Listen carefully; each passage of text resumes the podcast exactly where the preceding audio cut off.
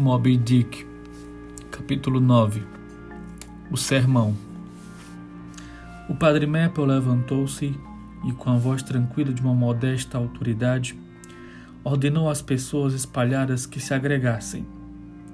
Prancha deste bordo, ali, correr a bom bordo, e da prancha de bom bordo a este bordo, a meia nau, a meia nau, Ouviu-se entre os bancos um leve rumor de botas pesadas de marinheiros e um ainda mais leve arrastar de sapatos femininos. E tudo retornou ao silêncio e todos os olhares se fixaram no pregador. Ele fez uma pequena pausa. Depois se ajoelhou no púlpito, cruzou as suas grandes mãos morenas sobre o peito, levantou os olhos fechados e fez uma oração com tão profunda devoção que parecia estar ajoelhado e rezando no fundo do mar. Assim terminando, com tom de voz solene e prolongado, com o dobre contínuo do sino de um navio navegando no meio de nevoeiro, com o mesmo tom ele começou a entoar o seguinte hino, passando nas últimas estrofes a explosão de uma retumbante exaltação de alegria. As costelas e os terrores na baleia cobriram de uma escuridão lúgubre enquanto as ondas iluminadas pelo Senhor arrastavam-me para o fundo do abismo. Eu vi a boca aberta do inferno, com as suas dores e pesares infinitos. Só quem sentiu pode saber, oh, afundei-me no desespero. Na minha angústia chamei pelo meu Senhor, que mal podia crer que fosse meu. Ele prestou ouvido às minhas queixas e a baleia me pôs em liberdade. Acudiu sem demora em meu socorro, como se transportado por um golfinho radiante. Brilhou na água como um raio o rosto do meu libertador terrível e divino. No meu canto sempre vou recordar esta hora terrível e magnífica. A glória do meu Senhor, sua é a força e a sua a misericórdia. Quase todos cantaram juntos este hino, que se elevou acima do estrondoso temporal. Uma pausa se seguiu.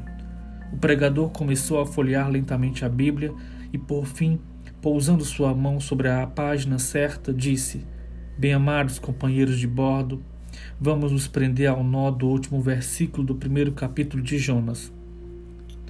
Deparou, pois, o Senhor um grande peixe para que tragasse a Jonas. Companheiros deste bordo, este livro que só tem quatro capítulos, quatro meadas, é uma das menores tramas da poderosa corda das Escrituras.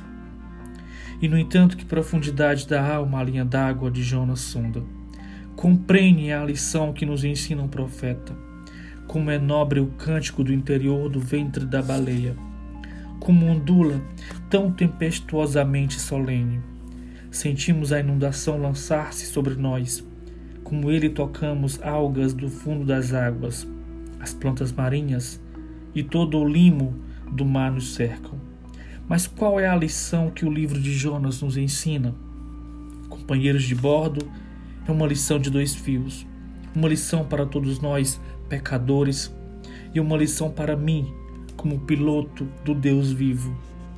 Falando aos pecadores, é uma lição para todos nós porque é uma história do pecado, da insensibilidade, dos temores subitamente despertos, das punições imediatas, do arrependimento, das orações e, finalmente, da libertação e do júbilo de Jonas.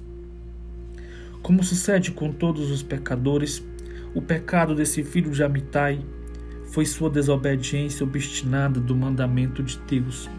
Não importa qual ou como foi transmitido o mandamento, que Jonas achou difícil de cumprir. De resto, todas as coisas que Deus ordena são difíceis de cumprir. Lembrem-se disso. E por isso é mais frequente ouvi-lo comandado que tentar nos persuadir. E para obedecermos a Deus, temos que desobedecer a nós mesmos. É nesta desobediência de nós mesmos que consiste a dificuldade de obedecer a Deus. Com este pecado da desobediência em si, Jonas ainda escarnece de Deus, tentando dele fugir. Ele acha que um navio feito por homens pode levá-lo a regiões onde Deus não reina. mas apenas os capitões deste mundo. Erra, pelo cap... Erra pelos cais de Jope, procurando um navio que vá para Tarsis. Talvez haja aí um significado até agora despercebido. Tudo indica que Tarsis não pode ter sido outra cidade senão a moderna Cádiz. Esta é a opinião dos homens cultos. E onde fica Cádiz, companheiros de bordo?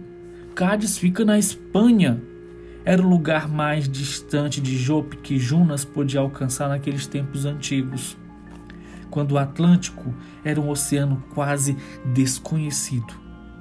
Porque Jope, a moderna Jafa, companheiros de bordo, fica na costa da Síria, no extremo oriente do Mediterrâneo. E Tarsis ou Cádiz mais de duas mil milhas a oeste de lá, logo depois do estreito de Gibraltar.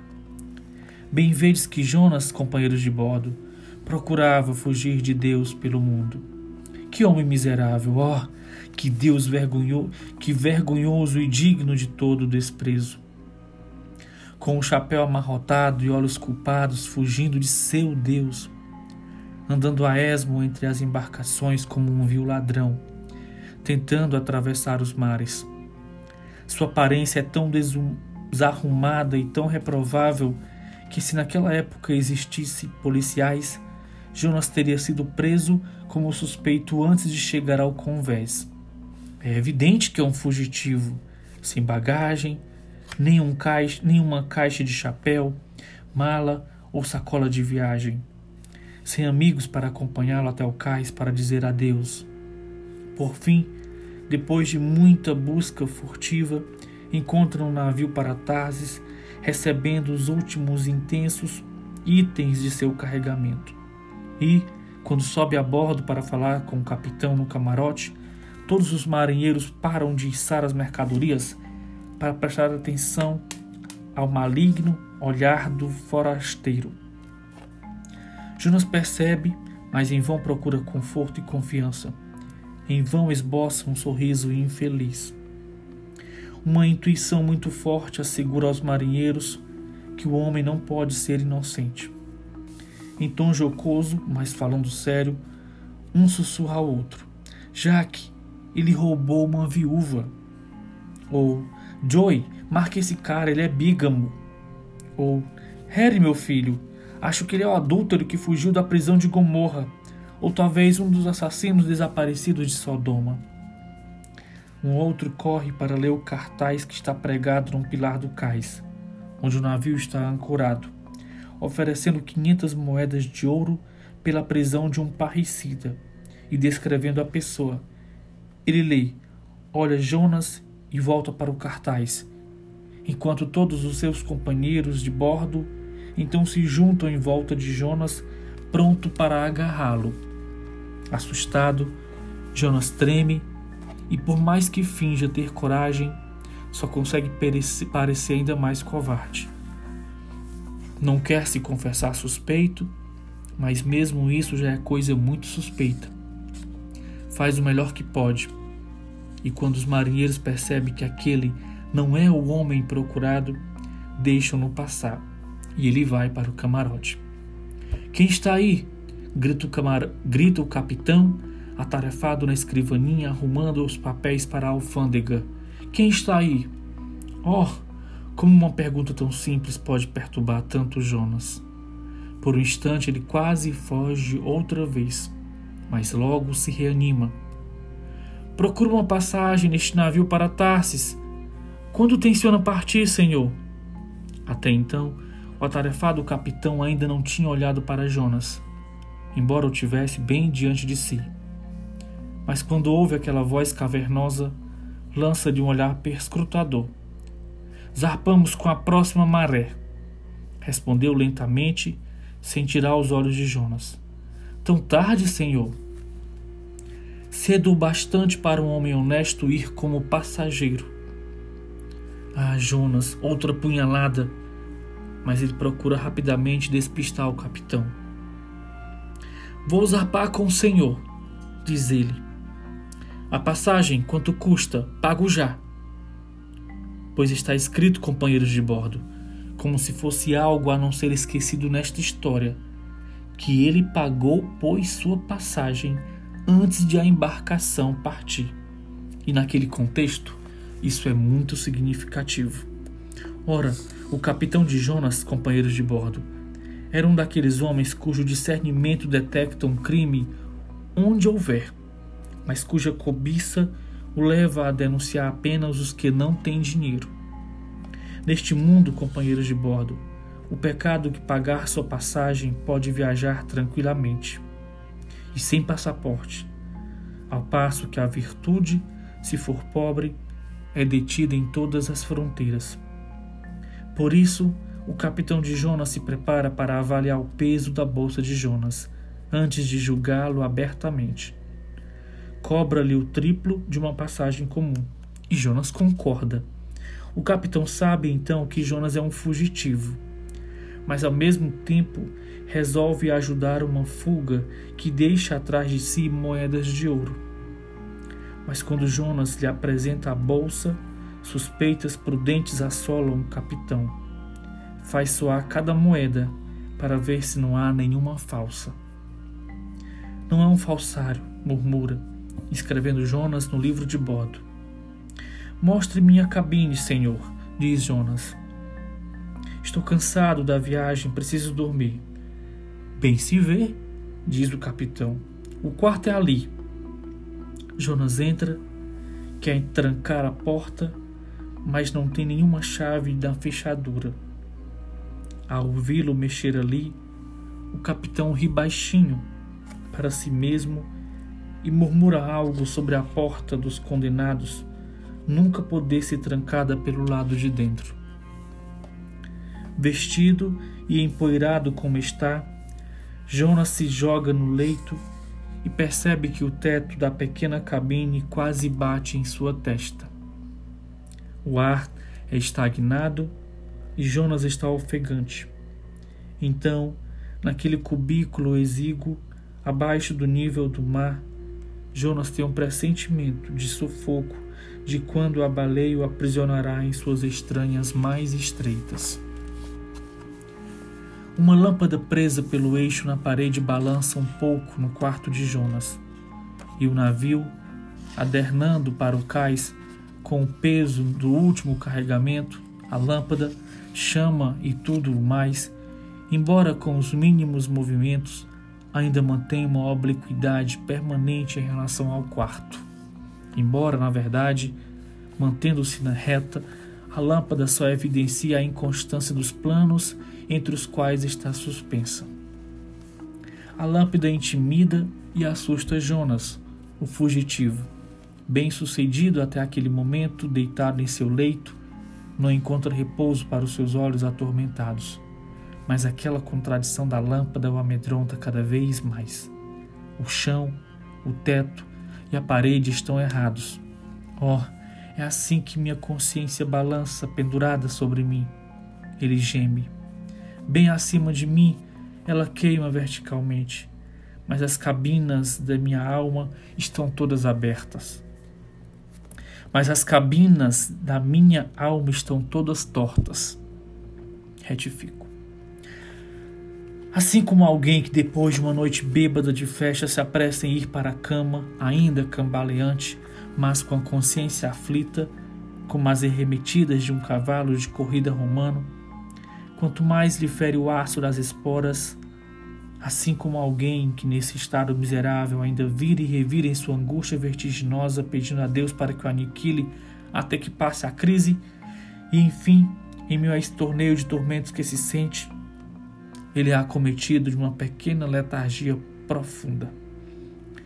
A mesma que acomete um homem que se esvaia em sangue, porque a consciência é ferida e não existe nada que a estanque. Assim, depois de penoso debater-se no leito, o prodígio de tamanha desgraça arrasta Jonas para afogá-lo nas profundezas do sono. E agora a hora da maré chegou. O navio para Tarsis olha o navio para Tarsis solta os seus cordames e do cais deserto, sem um adeus, ele desliza inteiro inclinado para o mar.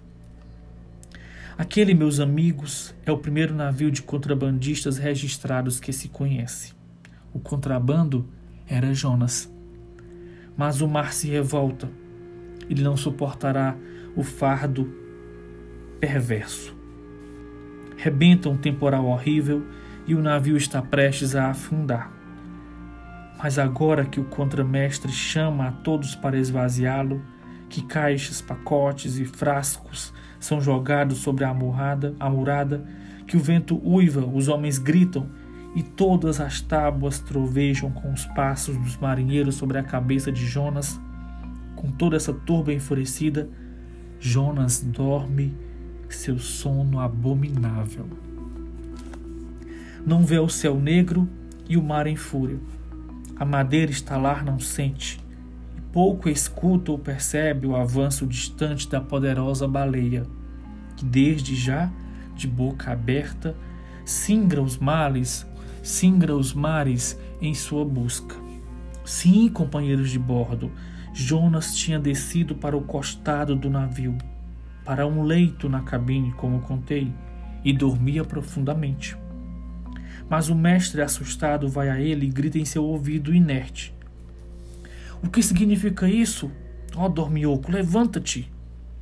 Arrancado de sua letargia por esse grito horrível, Jonas põe-se de pé e, cambaleando até o convés, agarra-se ao umbral para observar o mar. Mas naquele momento, como se fosse uma pantera saltando pela amurada, rebenta sobre ele o vergalhão rebenta sobre ele o vagalhão. Ondas e mais ondas se atiram sobre o navio, e não encontrando escoamento ao rugirem de popa a proa, quase afogam os marinheiros ainda a bordo. E quando a lua branca mostra o seu rosto amedrontado por entre os sulcos profundos da escuridão acima, Jonas vê aterrorizado o grupéis se erguendo, apontando alto, para em seguida precipitar-se novamente em direção às profundezas atormentadas. Terrores e mais terrores dilaceram sua alma. Por todos os seus atos amedrontados, o fugitivo de Deus é agora mais do que reconhecido. Os marinheiros observavam-nos, suspeitam dele cada vez mais e, por fim, para terem uma prova da verdade, submetendo toda a questão aos céus, tiram a sorte para saber por causa de quem esta tormenta tão poderosa foi lançada sobre eles. A sorte cai sobre Jonas. Enfurecidos, começam então a assaltá-lo com perguntas: Qual é a tua ocupação? De onde vens? De qual país? De que povo? Mas observem, meus companheiros de bordo, o comportamento do pobre Jonas. Os marinheiros ansiosos apenas lhe perguntam quem é ele e de onde vem. No entanto, eles não recebem apenas uma resposta a tais perguntas, mas também há uma pergunta que não tinham feito. A resposta não é solicitada, é forçada pela mão pesada de Deus que cai sobre ele. Sou um hebreu, grita, e logo depois temo a Deus, Senhor do céu, Criador do mar e da terra. Teme a Deus, ó Jonas, Bem podias ter temido a Deus antes. Sem demora faz uma confissão plena. Apesar de os marinheiros estarem cada vez mais estarrecidos, mesmo assim se apiedam. Pois quando Jonas, ainda sem suplicar a misericórdia de Deus, conhecendo muito bem a obscuridade de sua deserção, pois bem, quando o desgraçado Jonas lhe pede que o agarrem e o atirem ao mar, porque sabe que por sua causa a tempestade caíra sobre eles. Os marinheiros, com pena, se afastam dele e buscam outro meio de salvar o navio, mas tudo em vão. O vendaval revoltante uiva ainda mais alto. Então, com uma mão erguida para invocar Deus, com a outra os marinheiros, não sem relutância, seguram Jonas. Vejam agora Jonas, erguido como uma âncora, ser jogado ao mar.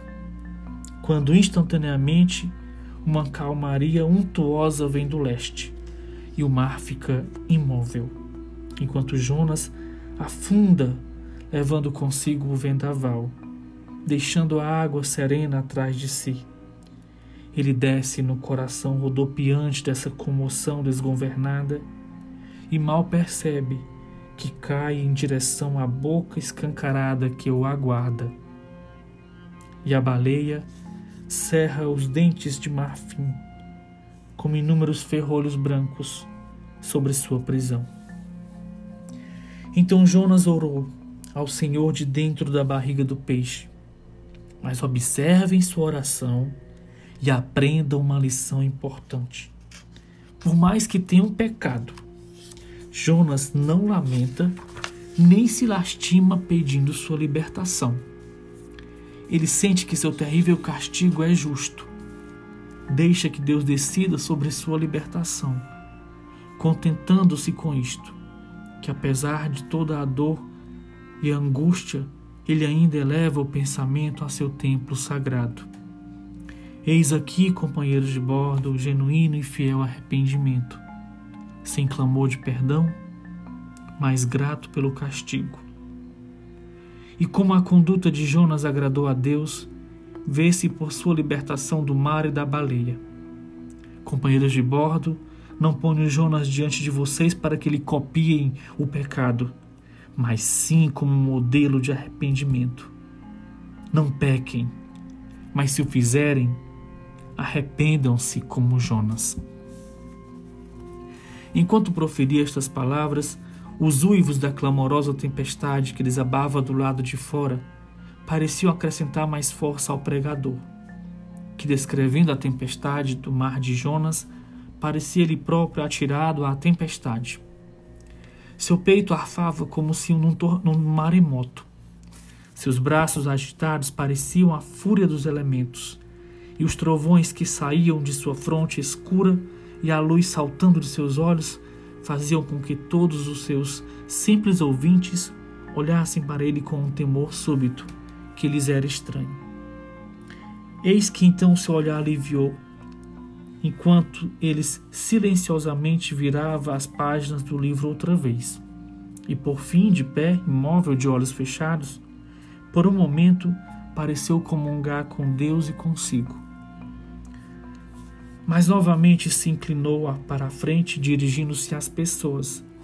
Baixou a cabeça e, com um aspecto da mais funda, porém digna humildade, proferiu estas palavras: Companheiros de bordo, Deus colocou apenas uma das mãos sobre vós, mas as duas pesam sobre mim. Ensinei-vos com a luz enfumaçada que pode, meu entendimento, a lição que Jonas ensina a todo pecador. Portanto, a vós, e ainda mais a mim, pois sou um pecador maior do que vós. Com que alegria eu desceria do alto deste mastro e me sentaria aí, nas escotilhas onde vós estáis sentados. Ficaria escutando como vós ficais, enquanto um de vós recita para mim a terrível lição de Jonas a terrível lição que Jonas me ensina, como um piloto do Deus vivo. Como sendo ungido, como sendo ungido piloto profeta, o orador das coisas verdadeiras e escolhido do Senhor para fazer soar essas verdadeiras indesejáveis nos ouvidos da vil Nínive. Jonas, temendo a hostilidade que suscitaria, fugiu de sua missão e tentou escapar a seu dever e a ser Deus embarcando em Jope mas Deus está em toda parte. A Tarsis ele jamais chegou. Como vimos, Deus veio até ele na baleia e o engoliu, tragando-o nos golfos da perdição e arrastando-o por quedas rápidas até o coração do mar, onde os redemoinhos das profundezas o sugaram milhares de braços para baixo, e as águas se enrolaram em sua cabeça e todo o mundo marítimo de infortúnios transcorreu sobre ele. Mas mesmo então, além de qualquer sonda nas vísceras do inferno, quando a baleia encalhou nos ossos do fundo do oceano, mesmo então, Deus escutou o arrependimento do profeta engolido enquanto lhe gritou. Então Deus falou com o peixe e da frieza tiritante do negrume do mar, a baleia subiu na direção do agradável e caloroso sol, e de todas as delícias do ar e da terra, e vomitou Jonas na terra firme, quando a palavra do Senhor veio pela segunda vez. E Jonas, ao quebrado e abatido, seus ouvidos, como as duas conchas do mar ainda ressoando o inumerável murmúrio do oceano, Jonas cumpriu as ordens do Todo-Poderoso. E qual era a ordem, companheiros de bordo? Pregar a verdade diante da falsidade. Isso mesmo. Esta, companheiros de bordo, esta é aquela outra lição. E ai do piloto do Deus vivo que a desdenha. Ai de quem o mundo distrai do dever do Evangelho. Ai de quem tenta verter azeite sobre as águas quando Deus as fermenta em tempestade. Ai de quem tenta agradar em vez de consternar. Ai daquele para quem o um nome bom significa mais do que a bondade. Ai de quem neste mundo não receia a desonra. Ai de quem não for verdadeiro, mesmo que a falsidade seja a salvação. Sim, ai de quem, como diz o grande piloto Paulo, prega aos outros ao mesmo tempo em que também está perdido. Por um instante, por uns instantes, recolheu-se em sua reflexão. Depois levantou o rosto novamente, mostrando uma profunda alegria nos olhos, e proclamou com muito entusiasmo: Mas, ó companheiros, a este bordo de todo infortúnio é certo que existe uma alegria. E o ápice dessa alegria é tanto mais alto quanto mais profundo é o infortúnio. Não mais alto, não são mais altos os topos de mastro do que as profundezas das quilhas? A alegria, uma alegria elevada, elevadíssima do coração, é para aqueles que opõem sua inexorável personalidade aos deuses aos comodoros orgulhosos deste mundo. A alegria é para aqueles cujos braços fortes o sustentam quando a nau deste mundo traiçoeiro e ignóbil afunda sob os pés. A alegria é para aquele que não cede à mentira e que mata, queima e destrói o pecado mesmo que tenha que procurá-lo sob as togas dos senadores e juízes. A alegria, a alegria suprema, é para aquele que não conhece outra lei ou Senhor a não ser seu Deus, nem outra pátria que o céu.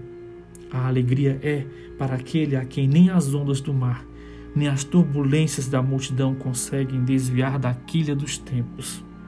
E a alegria e a delícia eterna são para aquele que ao deitar-se pode dizer com seu último alento: Ó oh, Pai, que conheça especialmente por tua verga, mortal ou imortal, aqui eu morro. Esforcei-me para ser teu mais do que do mundo ou de mim próprio. Aqui eu morro. Contudo, isso não é nada. Deixo a eternidade só para ti. Pois o que é o homem para viver tanto quanto seu Deus? Não disse mais nada, mas, fazendo lentamente uma bênção, cobriu seu rosto com as mãos e assim ficou de joelhos, até que todos partiram, deixando-o sozinho no local.